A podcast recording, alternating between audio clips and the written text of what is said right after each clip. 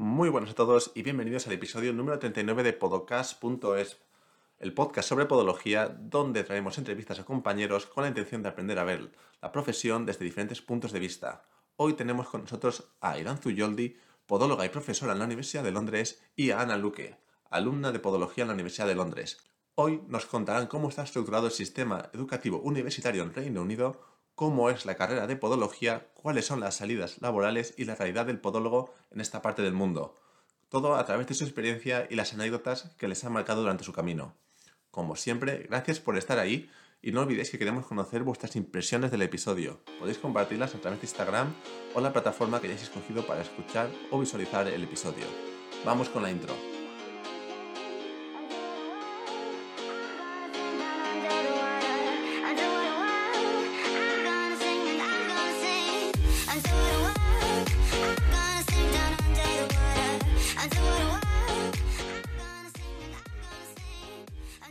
Muy buenas a todos, bienvenidos un día más a Podcast.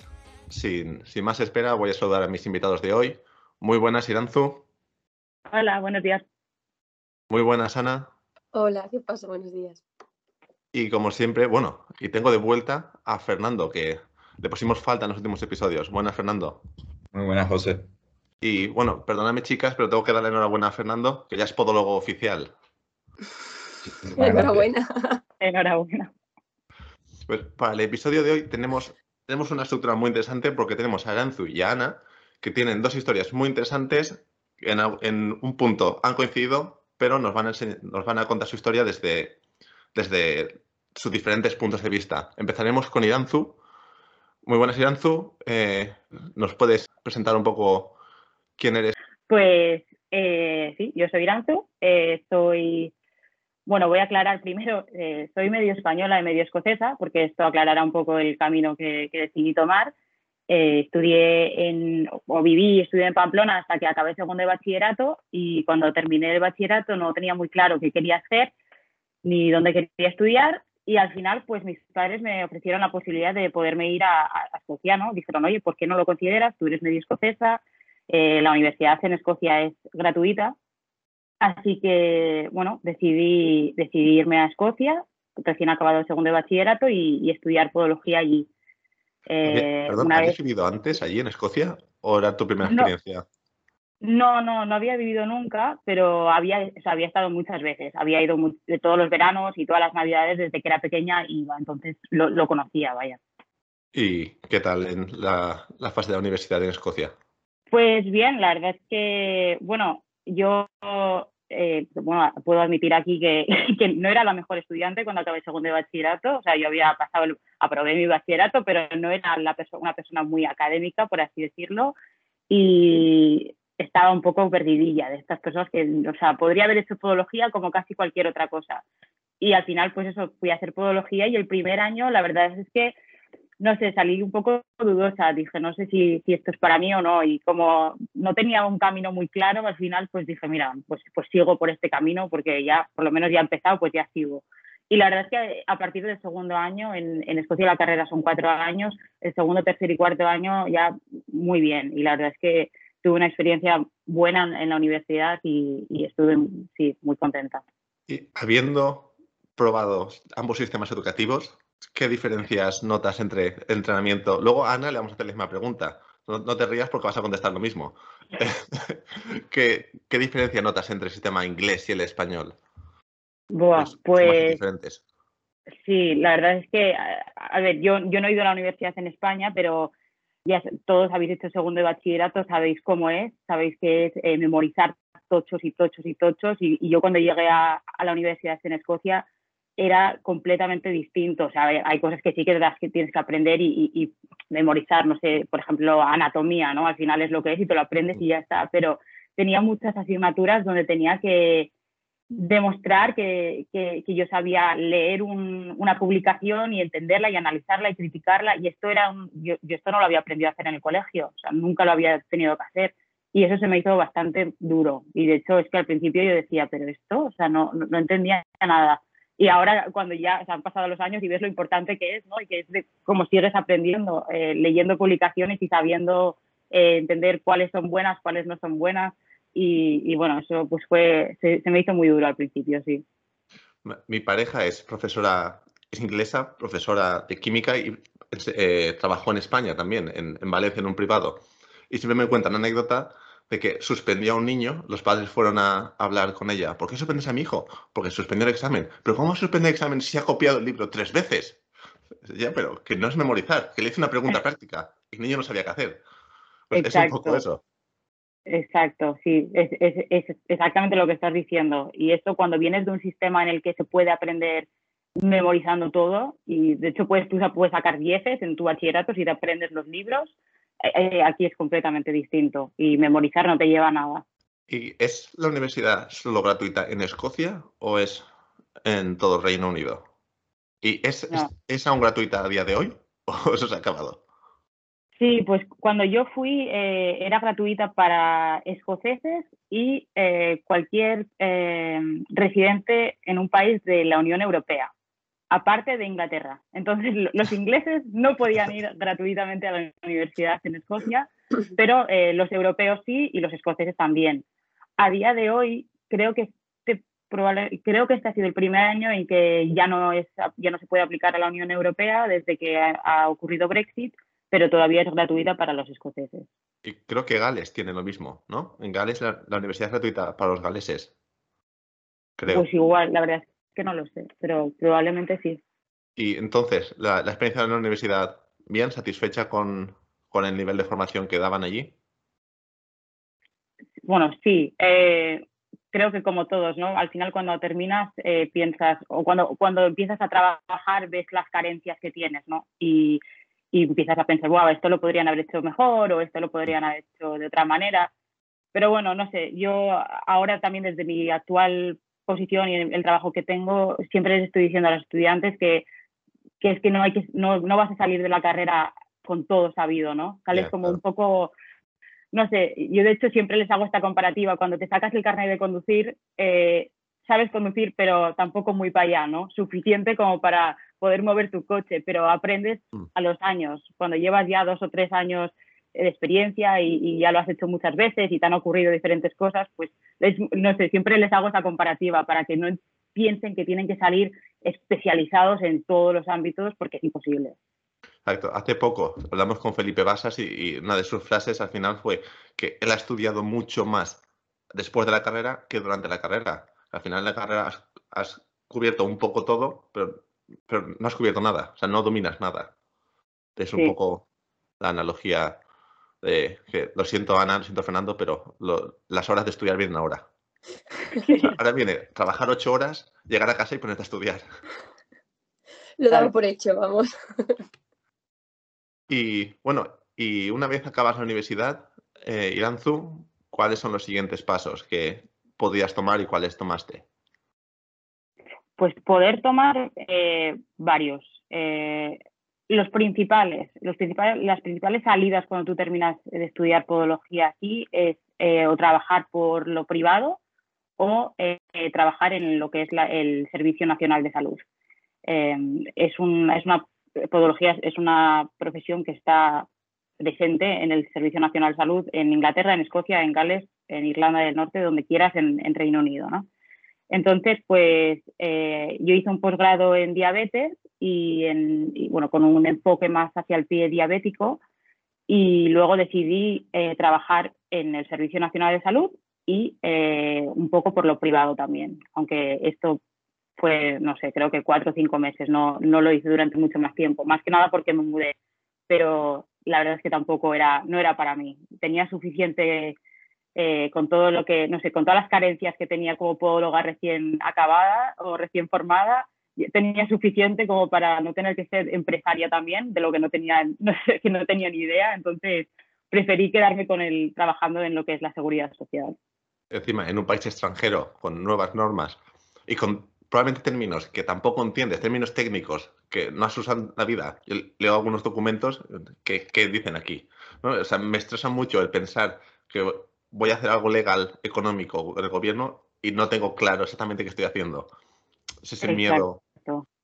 Exacto, de no saber el, papel, el tema papeleo, el tema eso de pagar tus eh, impuestos y eso. yo no tenía, es que no tenía ni idea, de hecho, o sea que, y nada, ya te digo, que, lo hice unos meses y, no lo he vuelto a hacer ni, creo que lo vuelva a hacer. si puedo, no lo haré. Exactamente. Eh, estuviste un tiempo en el NHS y trabajando en clínica privada. Eh, pues, ¿Dónde fuiste posteriormente? Sí, eh, eso fue en Escocia, cerca de, bueno, yo había estudiado en Edimburgo y esto fue en otra zona de Escocia y al año de haber estado trabajando allí, mi pareja eh, tenía una oferta de trabajo en el sudeste de Inglaterra y, bueno, decidimos mudarnos allí. Entonces, eh, allí trabajé otra vez en el Sistema Nacional de Salud, en el NHS, que le llamamos aquí, y, estuve allí pues tres, cuatro años eh, trabajando a jornada completa en la seguridad social y Luego, en 2020, o bueno, finales de 2019, yo, aunque estaba bastante contenta en mi trabajo, era la zona en la que vivía, no me acababa de convencer, era un poco muy tranquila y con una población bastante mayor y era difícil hacer amigos y eso fuera del trabajo, por lo que decidí que, bueno, que quería que me, me quería mudar. Entonces mi pareja y yo pues empezamos a buscar un poco trabajos en otras zonas. Eh, yo a mí me apetecía o volver a Escocia, que era lo que conocía, o irme a una ciudad pues más, más grande. Entonces pues eh, surgió esta oferta en Londres, que es donde estoy trabajando actualmente como profesora eh, en la universidad aquí y, y eso, y aquí estoy ahora. Una aclaración en tema de requisitos. En Reino Unido, que son cuatro países, Escocia, Inglaterra, Gales e Irlanda del Norte, eh, existe el HCPC, que es como el registro sanitario, y si una vez lo, tienes autorizado, puedes trabajar en cualquiera de los cuatro países con el mismo título. Creo que no incluye de momento Irlanda del Sur, pero Irlanda del Sur creo que está desarrollando su propio HCPC. Eh, no sé si habéis oído algo sobre ese tema, pero bueno, es un tema aparte, off topic. Sí, sí que se, tienen como su propio sistema, pero en realidad la convalidación, la, o sea, la convalidación es muy fácil. En mi clase, de hecho, yo tenía mucha gente que era de, la, de Irlanda del Sur y mm. acababa la carrera y se iba a trabajar a Irlanda directamente y sin problema. O sea que no es directo como aquí, que estamos mm. todos bajo un, mismo, o sea, bajo el HCPC, pero bueno, es fácil, te puedes ir allá. Y bueno, cuéntanos cómo en Londres comenzaste tu aventura en las universidades?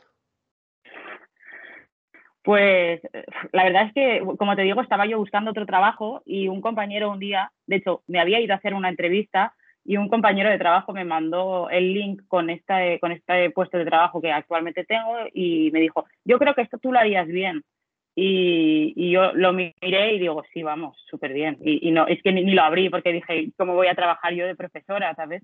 Y, eso que por la noche digo, va, voy a abrir el link y lo, miro y veo que justamente pone que buscan a una persona que, salga recién, que esté trabajando en el Servicio Nacional de Salud y que no necesariamente, no necesariamente tiene que tener un, doctorado.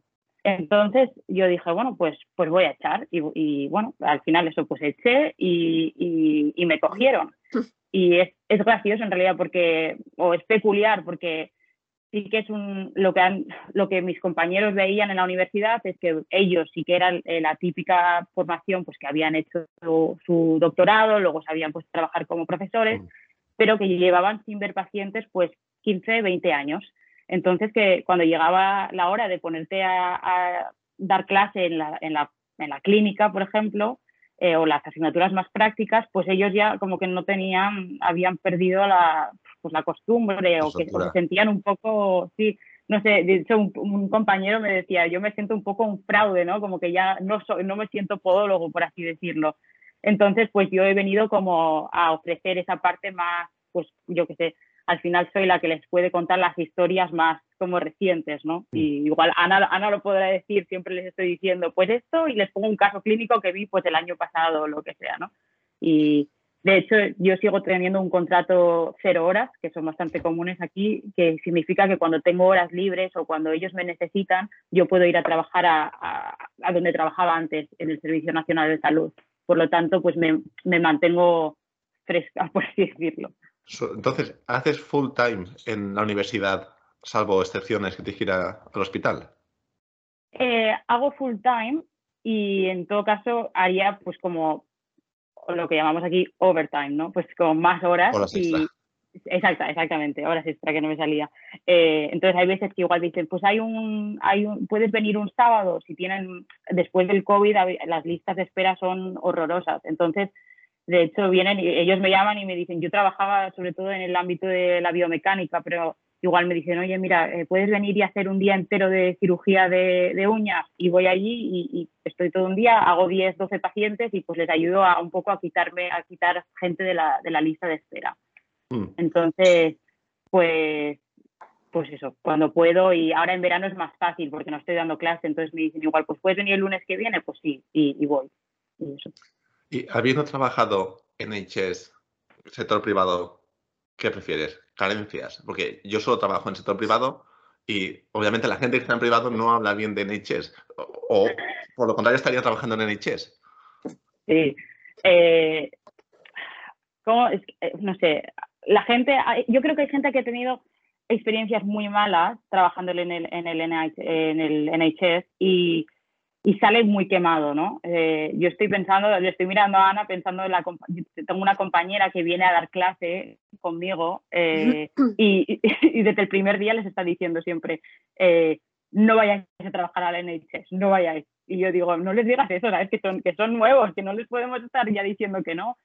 Y la verdad es que yo no he tenido, yo he tenido muy buenas experiencias. O sea, mi primer trabajo fue eh, increíble. Tuve un, un, jefe que era increíblemente, no sé, como que apoyaba mucho a todos los que éramos nuevos, nos dejaba pasar mucho tiempo en diferentes especialidades para que nosotros viéramos qué era lo que más nos interesaba. O sea, no sé, yo pienso que al final un trabajo es un trabajo, ¿no? Y, yo creo que nadie dice, uy, mi trabajo es perfecto, nada no me gusta, o sea, no, pues yo qué sé, yo he tenido cosas que me han gustado más y cosas que me han gustado menos, pero no me parece un sitio en el que, o sea, no, no le diría a nadie, no vayas a trabajar allí.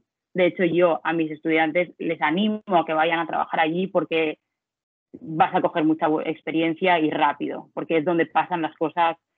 En este país eh, es donde las cosas más, yo qué sé, más, no sé cuál es la palabra, como más eh, los pacientes de alto riesgo es donde van, ¿no? al NHS. Entonces, si quieres aprender un poco más de pie de riesgo o casos más complicados, tienes que exponerte allí, porque al final los en, el sector privado se quedan más pues para las quiropodias y más para eh, el sector de, eh, ¿cómo se dice?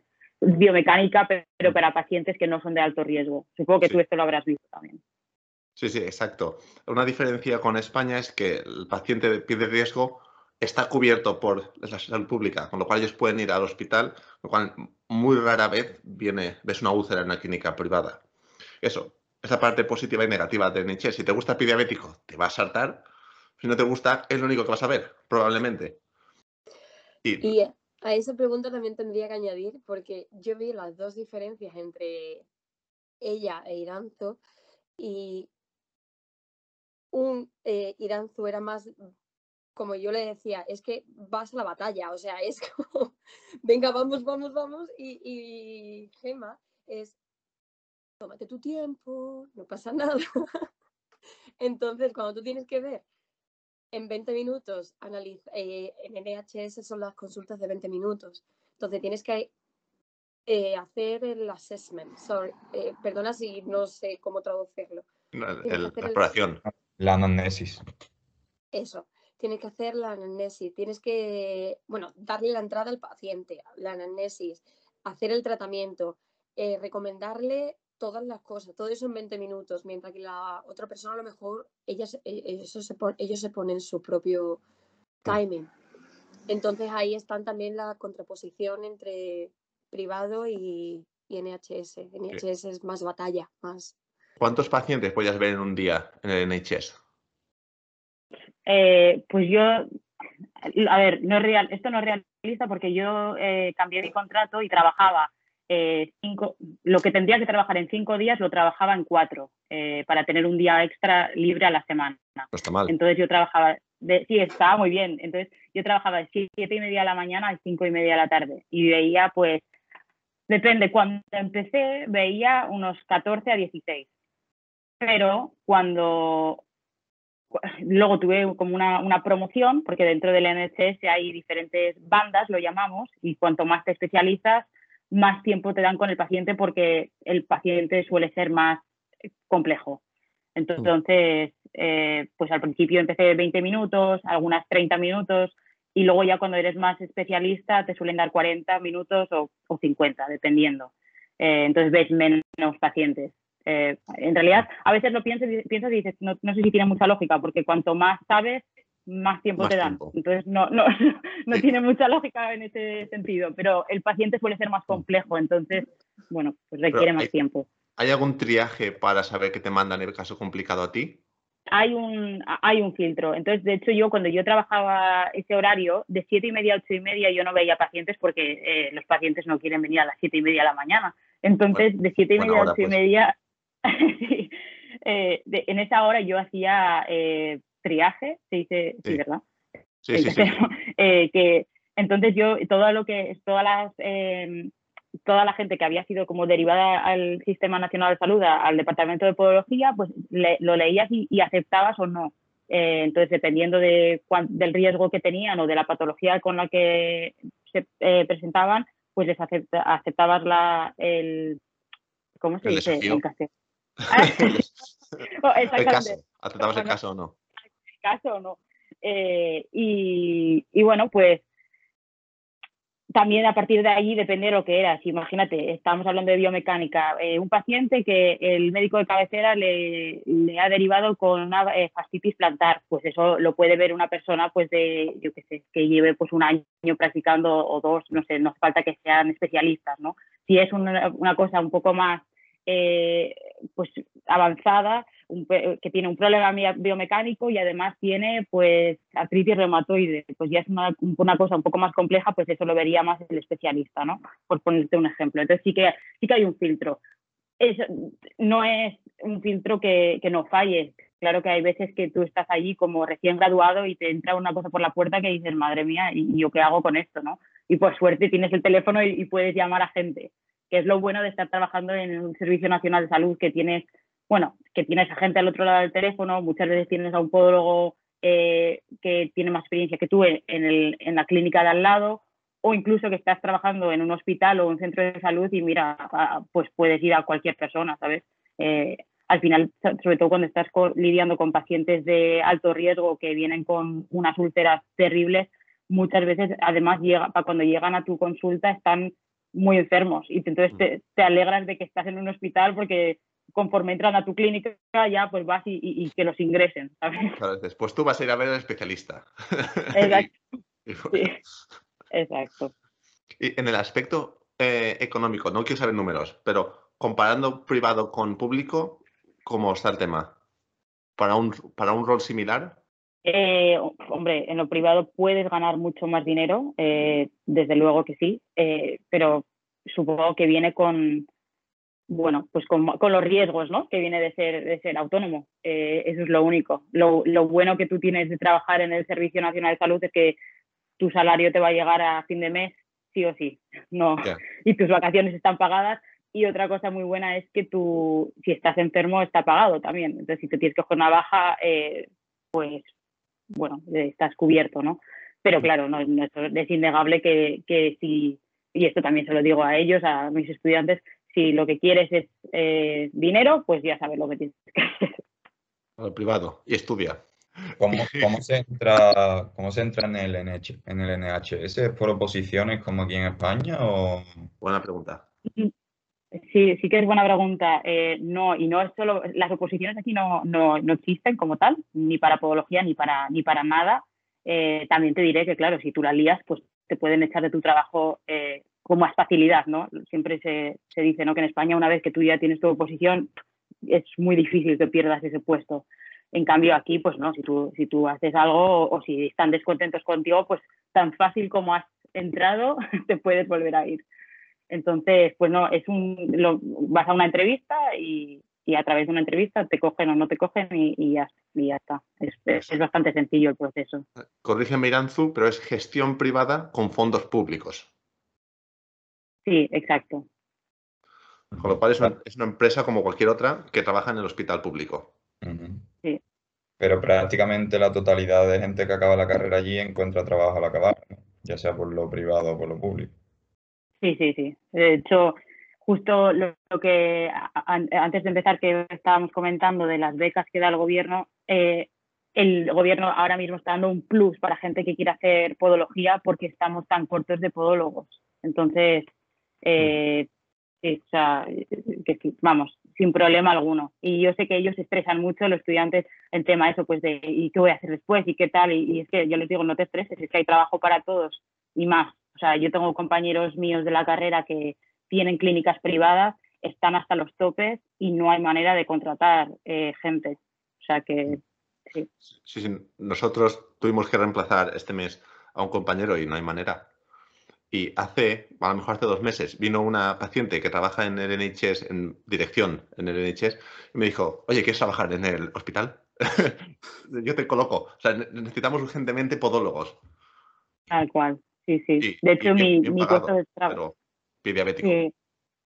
Ya, Bueno, yo no hacía mucho, yo, yo me escapé un poco, ¿eh? Cuando me, ya cuando tenía la, el puesto, la plaza más especialista, que era en biomecánica, me escapé un poco del tema pie diabético. Es interesante porque aquí, dependiendo de la zona, depende mucho en qué invierten más.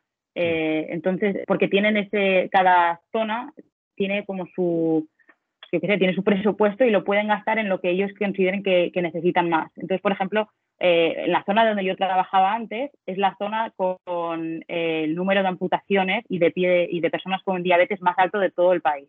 Entonces, claro, allí pues con su presupuesto de podología invierten casi todo, exactamente como tú dices, en pie diabético, eh, en, que, en que haya un podólogo en el equipo multidisciplinar. Entonces, sí, pero si tú trabajas en otra zona, por ejemplo, en el centro de Londres, eh, donde es una población mucho más joven, por ejemplo, pues no, igual el presupuesto de podología va más enfocado hacia la biomecánica, por ejemplo. depende un poco de, de, de dónde estés. Y volviendo, antes de, pasar con Ana, volviendo al tema de la universidad. Eh, ¿Cómo es tu rol en la universidad? Eh, ¿Tienes que hacer research? ¿Solo haces, eh, no sé cómo decirlo en, ninguno de los dos idiomas, solo das clase? ¿Lecturer? Sí, pues cuando yo empecé el trabajo, bueno, cabe decir que yo empecé a trabajar en la universidad el 2 de marzo de 2020 entonces eh, entré a trabajar eh, eso, un lunes, fui un par de semanas. Justo en el, Y a las dos semanas me dijeron, bueno, ahora te vas a tu casa y, a trabajar desde casa. Y al final, aunque yo estoy dando clase de podología, hago un trabajo completamente diferente, ¿no? O sea, soy profesora ahora y yo no había sido profesora de nada. Entonces, claro, yo pensaba, madre mía, ¿yo, yo qué voy a hacer? Y bueno, me mandaron a mi casa y, y pues nada, a partir de ahí, pues bueno, ¿por qué no das un poco de clase de esto, un poco de clase de lo otro? Y bueno, iba entrando por, por Teams, que es lo que hemos utilizado, y, iba ayudando. Eh, pero bueno, ya quedaba poco de curso, así que a partir de verano ya poco a poco fuimos entrando más a la universidad y ya fui conociendo un poco más a mis compañeros, a los que casi no había conocido. Y lo que me han pedido es que, bueno, lo que me pidieron es, mira, tú este primer año eh, ponte a dar clase, eh, acostúmbrate a preparar tus clases porque te va a costar y la verdad es que sí. Eh, el primer año, obviamente, cuando tú de repente te ves que tienes que dar todas estas clases y, no tienes nada de material, pues ha sido eh, difícil ponerte a, ponerme a crear todo. Pero a partir de ahora, de este año, ya, eh, ya quieren que, pues eso, mi, mi rol se tiene que diversificar un poco. A ellos les gustaría que hiciese un, un doctorado y, bueno, esa, esa, es la idea. Ellos quieren que, que, que bueno, quieren que, haga un doctorado y que, y que intente traer dinero. Eh, perdona, es que no estoy acostumbrado a hablar de esto en castellano. Eh, exactamente, becas, exacto, becas y fondos para, investigación. ¿Cuáles son los requisitos para trabajar como profesor? Pues has comentado que tú no has hecho un doctorado, la mayoría de tus compañeros sí lo han necesitado, pero ¿qué necesitas para ser profesor allí? ¿Podría, bueno, claro, sí, perdón que haga esta aclaración mental mía. yo tengo formación española, pero si me han aceptado el HCPC, soy lo mismo que ellos, o lo mismo que, los, que la, gente formada en Inglaterra. Luego, ¿qué necesitas para trabajar en la universidad? Pues depende, cada universidad, como, como aquí cada universidad es, eh, ¿cómo decirlo?, tiene como su propia gestión, mm. cada universidad puede decidir lo que quiera en realidad. Entonces, hay otras universidades donde probablemente igual no, no aceptarían a alguien que no tuviese un doctorado cada uno puede ver un poco qué, cuáles son sus necesidades y como, te digo, en esta universidad donde yo trabajo, que es eh, en Londres, ellos pensaron, mira, nosotros no nos hace falta una persona más que lleve 10 años sin ver a un paciente, lo que queremos es una persona que, que, haya, que haya visto pacientes y que los, y que los siga viendo, ¿no? Eh, de hecho, el otro, la el otro, el único requerimiento que tenían era que fuera una persona que tuviese eh, una especialidad más enfocada hacia la biomecánica, porque casi todos los que trabajaban allí tenían un enfoque más hacia diabetes, eh, diabético, reumatología. Entonces, pues, bueno, eh, yo ahí, ahí encajé yo, pero depende, cada universidad depende, pueden poner sus propios requisitos. Y última pregunta, eh, te estoy agobiando con preguntas. el doctorado, porque he hablado con algún, alguna persona aquí en Inglaterra, era de otra especialidad, no era podología, pero el doctorado, por ejemplo, este chico cobraba 16.000 libras anuales. Con eso no, no pagas el alquiler en Londres, Fernando. Entonces, no. Eh, ¿cómo es el caso? No, la, suerte para mí sería que, eh, como es como un. Como yo ya estoy trabajando como profesora, lo que ellos me ofrecerían es eh, hacer un doctorado a jornada no completa, parcial, y, y sería parte como de mi trabajo, por así decirlo, ¿no? Entonces ellos me darían, por ejemplo, pues los lunes y los martes, a partir de este año, vas a hacer, eh, vas a trabajar en tu doctorado y los eh, miércoles, jueves y viernes, pues darás clases. Entonces sería parte de mi sueldo actual, no, no tendría que dejar de trabajar para ponerme a hacer un, un doctorado porque es que es lo que tú dices, ¿quién va a hacer eso? O sea, no, podría... el nivel de vida de ahora para cobrar lo mismo que alguien que trabaja en un supermercado. Exacto, o sea, no, no, no podría hacerlo. Entonces, eh, eso es, está, está muy bien, de hecho, esa oportunidad de que te ofrezcan, eh, pues eso, eh, trabajar con tu salario actual y que te den tiempo para hacerlo. o la alternativa es que consigas una beca que te cubra tu salario a tiempo completo. Entonces yo podría decir, pues mira, durante cuatro años voy a estar haciendo esta investigación, que podría ser un, un, doctorado o podría ser un, yo qué sé, cualquier otro tipo de investigación y, y pues bueno, y me, me mi, y sería casi como una excedencia, por así decirlo, ¿no? Estaría eh, cuatro años eh, trabajando en otra cosa y luego podría volver. Pero no, de momento creo que lo que haré es que me lo cubra el trabajo. No sé exactamente cómo funciona en España, pero creo que en España las becas ya son una leyenda. Al menos las becas que, que realmente cubren gastos reales. Ya, ya. Aquí la verdad es que para eh, Inglaterra no es perfecto ni mucho menos, pero sí que es verdad que invierten mucho en, ciencia y en investigación y eso la verdad es que es una suerte si es, si es el ámbito en el que quieres trabajar. Mm. Exacto. Y bueno, eh, Ana, llegó tu turno. Oh my goodness. Bueno, mm, ¿nos puedes contar un poco cómo, cómo acabaste estudiando podología en, en Inglaterra? Bueno, para empezar tendría que venir, eh, tendría que explicar por qué vine a Inglaterra. Yo estaba viviendo en Madrid y hice un curso de masajista deportivo y todo eso. Entonces estaba un poquito agobiada de la ciudad y yo decía, me voy, no quiero estar aquí. Entonces una amiga me dijo, bueno, pues yo que estaba aquí viviendo en Londres, yo conozco a un osteópata que está buscando a alguien para formar desde cero. Entonces le dije, venga, pues dame, tu número dame su número de teléfono y yo me pongo en contacto con él. Y efectivamente, pues vine, probé, me encantó y aquí estoy. Entonces me quise formar en plan de mm, más enfocado en la fisioterapia, pero mi inglés no era muy, muy bueno en ese momento. Entonces empecé a trabajar en una compañía fast food en la cual sigo porque la verdad es que me da muchísimas facilidades para trabajar y para estudiar. Entonces, pues eh, empecé a estudiar, necesitaba como una especie de bachillerato aquí que se llama como Higher Educational Access y eso me es como una especie de bachillerato de adulto que lo que te hace es pues facilitarte la entrada al, a la universidad. Entonces intenté por varias universidades, porque aquí sí que es verdad que hay un montón de universidades de fisioterapia.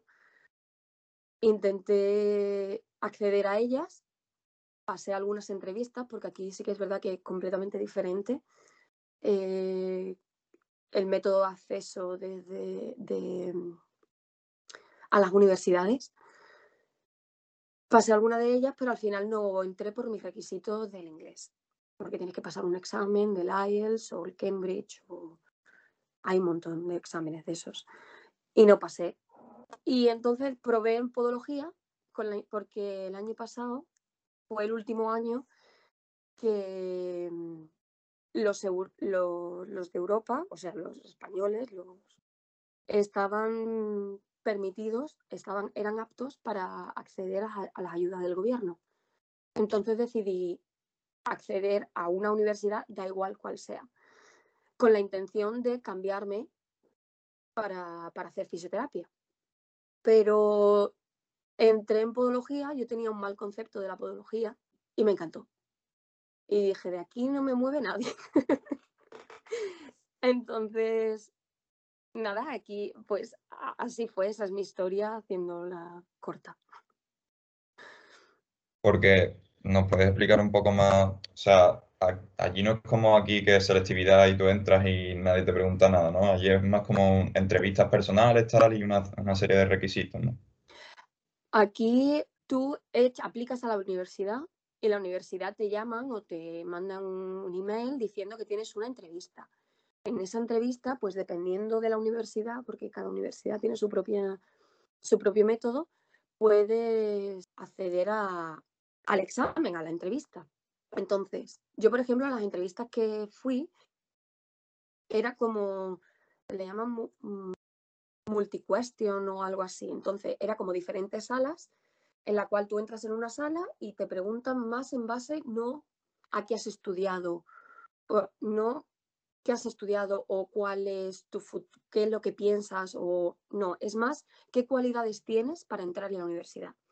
Porque a ti te puede encantar mucho podología, te puede encantar mucho fisioterapia, pero si tú no tienes empatía o no tienes ese afán por ayudar a los demás, no vales para para trabajar en la salud. Entonces, pues me preguntaron ¿Cómo le explicarías, todo esto en inglés, evidentemente, cómo le explicarías a, un, a una persona sorda cómo atarse los cordones? Entonces tú le tendrías que explicar cómo atar, no, sorda y ciega, perdón, cómo atarse los cordones. Entonces, pues con las manos, no sé, era como una, cada, exam, cada sala daba más miedo que la anterior. Entonces, otro era, otro examen era ¿Cómo le explicas, tú eres una azafata de vuelo, cómo le explicarías a una familia que ese vuelo se ha cancelado? Entonces, pues ahí mostrando pues la empatía, la comprensión, la ayuda, intentando, pues, ofreciendo todo lo que puedes, la verdad. Entonces es bastante diferente a, a como es en España.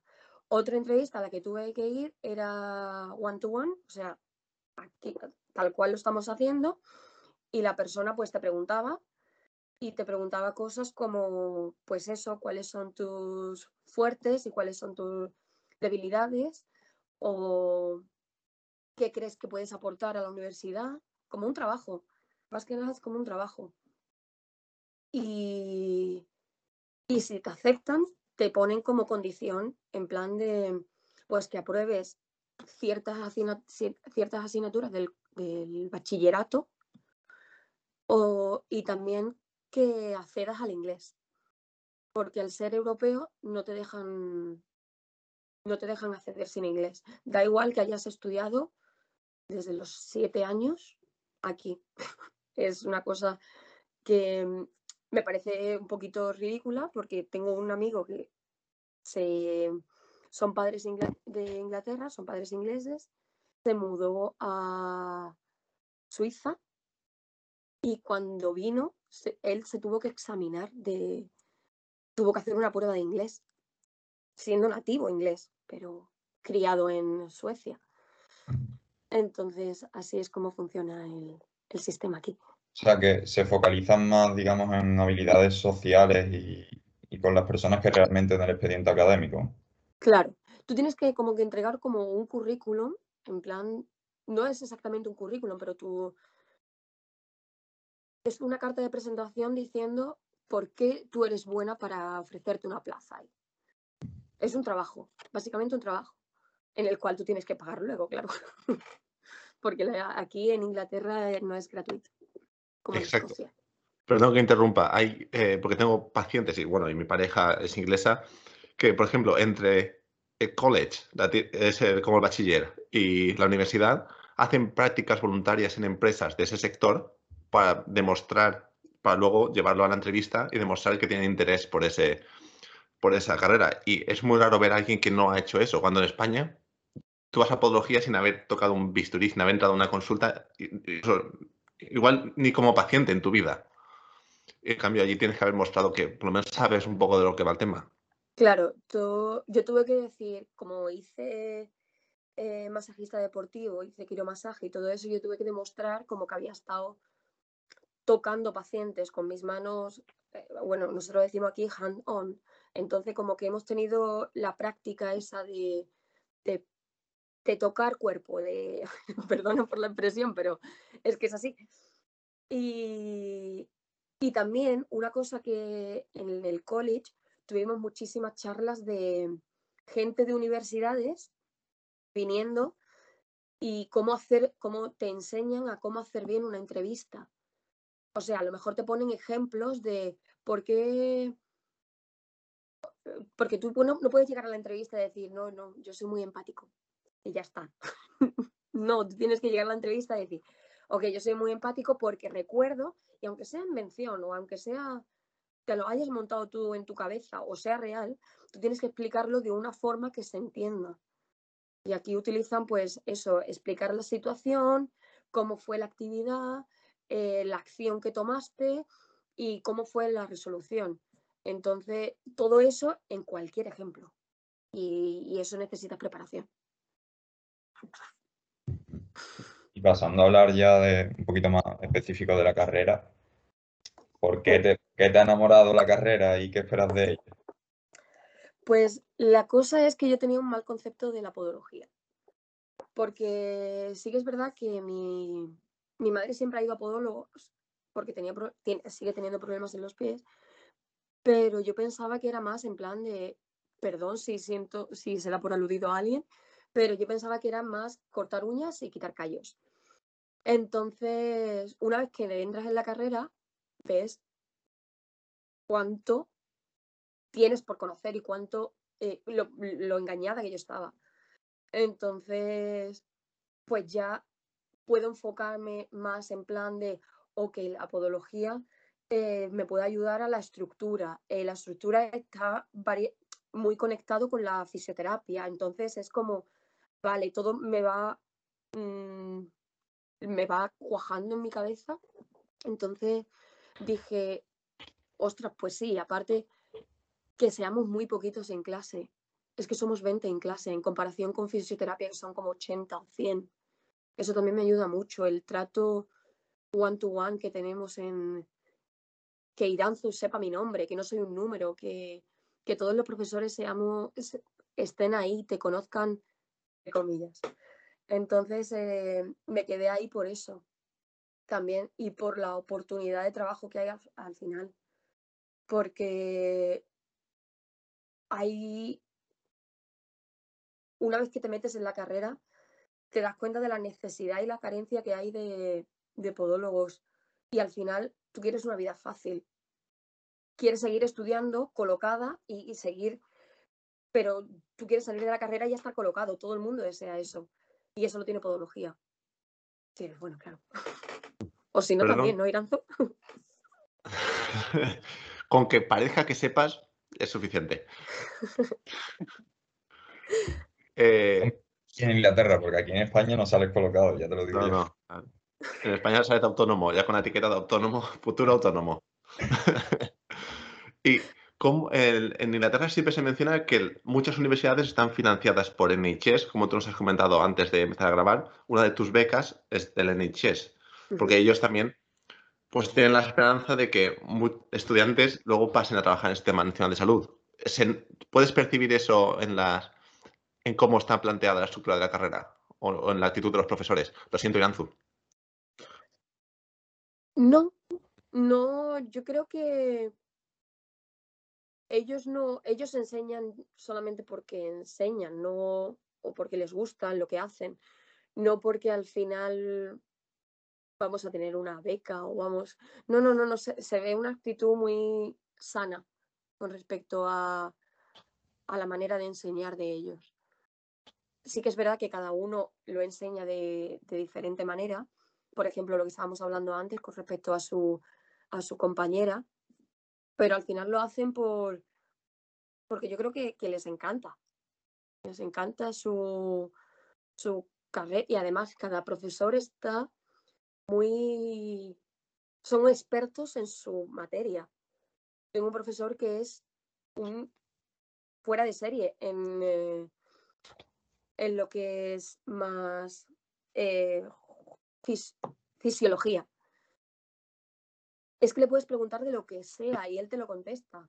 O si no te lo contesta, mm, dame un día y te lo dice al día siguiente. Eh, por ejemplo, otro que es anatomía pura y dura. Y es que es todo, no sé, son como muy, muy especialistas en, en lo suyo. Entonces, a lo mejor eso es lo bueno que tiene Iranzo, que Iranzo a lo mejor no es especialista en algo básico, pero es especialista en, en la seguridad social de aquí.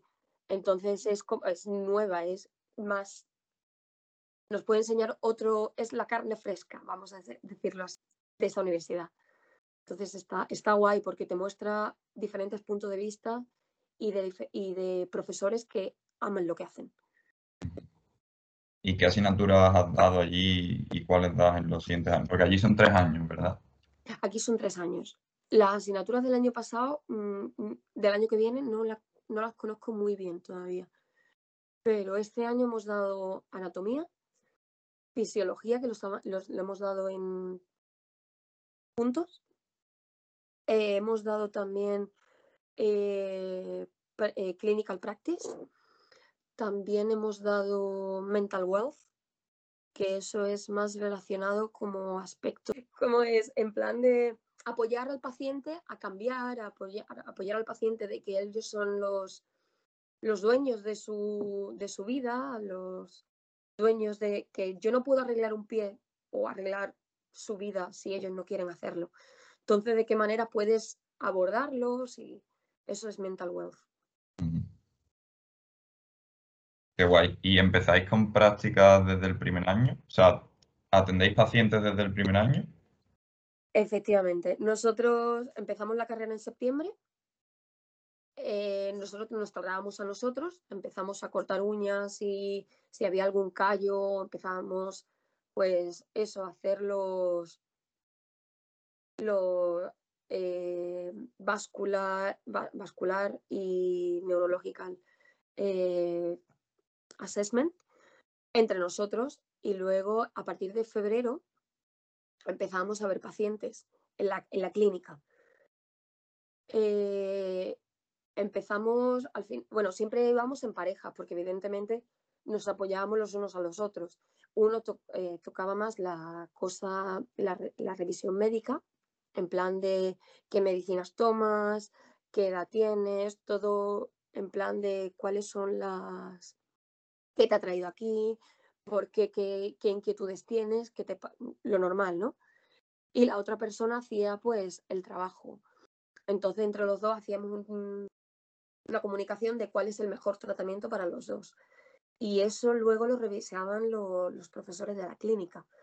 Evidentemente, si nosotros teníamos alguna duda, pues los profesores venían, nos observaban, pues mira, este es necesario que haga, pues este puedes, puedes quitar, puedes cortar más uña aquí o puedes mm, quitar un poquillo de más callo en este lado, ten cuidado con esta herida, obsérvala.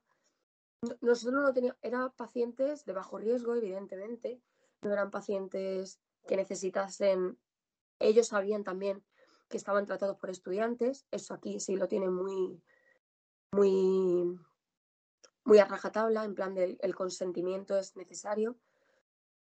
Y, y así fue, en plan desde, desde febrero empezábamos a tratar a pacientes y luego a finales de marzo nos fuimos a, a hospitales a tener nuestro propio, nuestra propia práctica.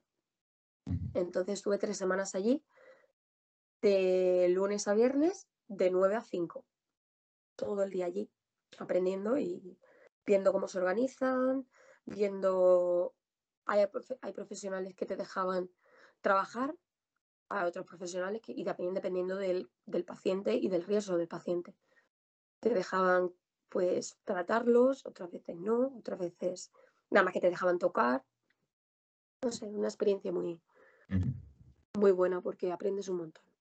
Aquí en Sevilla damos dos años teóricos y a partir de tercero empezamos las prácticas y sí que tenemos pacientes nosotros solos y prácticamente algunos profesores ni, ni tienen que revisarlo porque confían bastante. Pero sí que es cierto que creo que nos falta, como pasáis por eh, vosotros, por los hospitales. Porque se ve, aquí es que la podología no está en los hospitales, pero se ve cómo se organizan la forma de trabajar. Es un trabajo mucho más interdisciplinar que tú solo en tu consulta. Aquí nos mete mucho la idea de vas a salir de la carrera, te vas a encerrar en tu consulta, vas a trabajar tú solo y no vas a salir de la idea que tú tengas y no me gusta mucho eso, pero bueno. No, no, aquí, aquí había, bueno, para empezar, era un equipo de podólogos bastante amplio, en la cual iba también, iban también a casas y muchas veces te venían con fotos, te decía, ¿qué hago con esto? y, y, buscan apoyo en otros profesionales de allí de decir, ostras, pues es que te encuentras cosas variopintas. Eh, y te da también muchísimo, porque al final yo creo que, esta es mi opinión, ¿eh? yo creo que si te encierras en una consulta, al final ves pues sota, caballo y rey. Cuando sales al exterior y te enfrentas en un hospital, esa persona puede traer cualquier, bueno, yo he visto mordeduras de ratas en pie, en, en, y fue una cosa asquerosa que no quería ver, o sea, no tienes la necesidad de verlo, ¿sabes? ¿Estaba la rata aún ahí? No, no, no, no, no. No, no, no, pero era un era un paciente neuropático. ¿Neuropático se llama Sí. Vale. Y, y, estaba en su casa que no se podía mover y, y, llamó al hospital porque decía que por las noches sentía como una especie de cosquillitas en los pies. Entonces, fue mi compañera. y, de las NHS no me, no me contratan, ¿eh? riéndome de esto. Pero te encuentras eso, pero, a mí me parece eso maravilloso dentro de lo que cabe de cuánto amplio te puedes encontrar en NHS. Entonces, está guay porque no te, te, saca de tus casillas y es como, ¿cómo tratas tú una mordedura de, de rata? O sea, Esto no lo hemos dado, ¿eh? Eso no lo vamos a dar, pero eso no te lo enseñan en la carrera. Iranzu, aplícalo en tercero, por favor. No, si acaso dime dónde has hecho las prácticas, que igual esas las tenemos que ir anulando, que no sé yo, no sé yo dónde te hemos mandado. A ese el botón de mandar al especialista. Pues a ti te va a ver el cirujano. Madre mía. No, pero son esa clase de cosas que es eso. Y además, lo bueno que tiene es que como hay tan poca, como hay mucha demanda de podólogos, hay poca competencia entre ellos. Entonces se pueden, o, por lo pronto, lo que he podido apreciar, ¿no? Que le puedes preguntar a más podólogos, oye, eh, esto no tengo ni idea, o lo puedes derivar y no es ningún te da un paciente y no sé, no es algo como de lo que te puedas mm, de lo que te puedas sentir mal o haya competencia entre ellos porque no hay competencia, hay muchísimos pies. Ya, aquí sí que pasa un poco que ves que no te quieren, o sea, te quieren enseñar, pero no quieren que sepas más que ellos porque eres como su competencia. No, eh. aquí, no lo he, aquí no lo he notado yo. Aquí incluso a veces, bueno, todavía no, mi intención era mandar cartas para hacer sun shadowing. Shadowing aquí es sentarte detrás y observar, simplemente observar. Y evidentemente si te dejan eh, si te dejan manipular y te dejan tratar, perfecto. Pero simplemente con observar, ellos te... No he notado, por lo menos siendo estudiante, una vez que salga de la carrera no sé cuánto, cuánto shadowing me van a dejar hacer. Pero me gustaría eso, hacer, aprender todo lo que pueda ahora que soy estudiante, porque sé que es más facilidad. No es lo mismo cuando tú ya tienes, eres licenciado, llamar puertas a decir, ¿me puedo sentar a observar? Que siendo estudiante. Eso, pero eso lo, no sé si es real o no, pero me da la, me, da la cosa que, que es más fácil encontrar sitios donde poder observar siendo estudiante. Y aquí no te, no te dicen nada, no, te, no es, no noté en plan de que no te voy a enseñar esto porque no lo noté en NHS. Perfecto. Y ya casi que por último, ¿cómo es tu clase? Porque creo que nos han dicho que hay, hay profesores de educación física, hay licenciados en contabilidad, o sea que es como muy, muy variopinta, de mucha edad. ¿Por qué es eso? La verdad, el por qué no sabría decírtelo, pero sí que es verdad que el, rango de edad es muy amplio. Nosotros tenemos desde una persona de 52 o 53 hasta una persona de 18, porque es lo que, donde empieza la universidad. Entonces, yo creo que eso también ayuda a la, madurez de, la, del curso en sí. Y, yo creo que estudian podología de, porque a lo mejor están cansados de su carrera o porque... O quizás porque les, da una estabilidad en la vida que no se los da... Yo creo que, yo creo que esa también, esa es, era mi, mi, segunda opción. Porque sí que es verdad que eh, estoy hablando, hablo mucho con una compañera mía y ella me dice, guau, es que esto no tiene nada que ver con, una, con... Ella es abogada. Es que esto no tiene nada que ver con... con ¿Cómo se llama? Juez, eh, no, juez no. Eh, justicia o... No, derecho. O derecho, perdón. Esto no tiene nada que ver con derecho. Entonces, curioso como ella está tan emocionada con esto que aparte también te enseñan diferentes maneras de, estudiar. Ella, por ejemplo, es necesita seguir un, camino, necesita de, vale, e, esto a lo mejor es, eh, es un ejemplo de que que, tenemos de diferencia. En plan de, ella llega, se lava las manos y luego se pone los guantes porque ella sí lo ha estudiado. No, no es, ok, me lavo las manos porque estoy, ahora, ahora me puedo poner los guantes porque mis manos están limpias. ¿Me explico el, el concepto que quiero? Mm. No, no busca el por qué, es como, vale, es así, así, así, así, así. Que se lo han dicho, no porque entienda el por qué. Claro. Entonces, eso también te da otra amplitud y otra manera de ver las cosas. Y a mí eso también me gusta.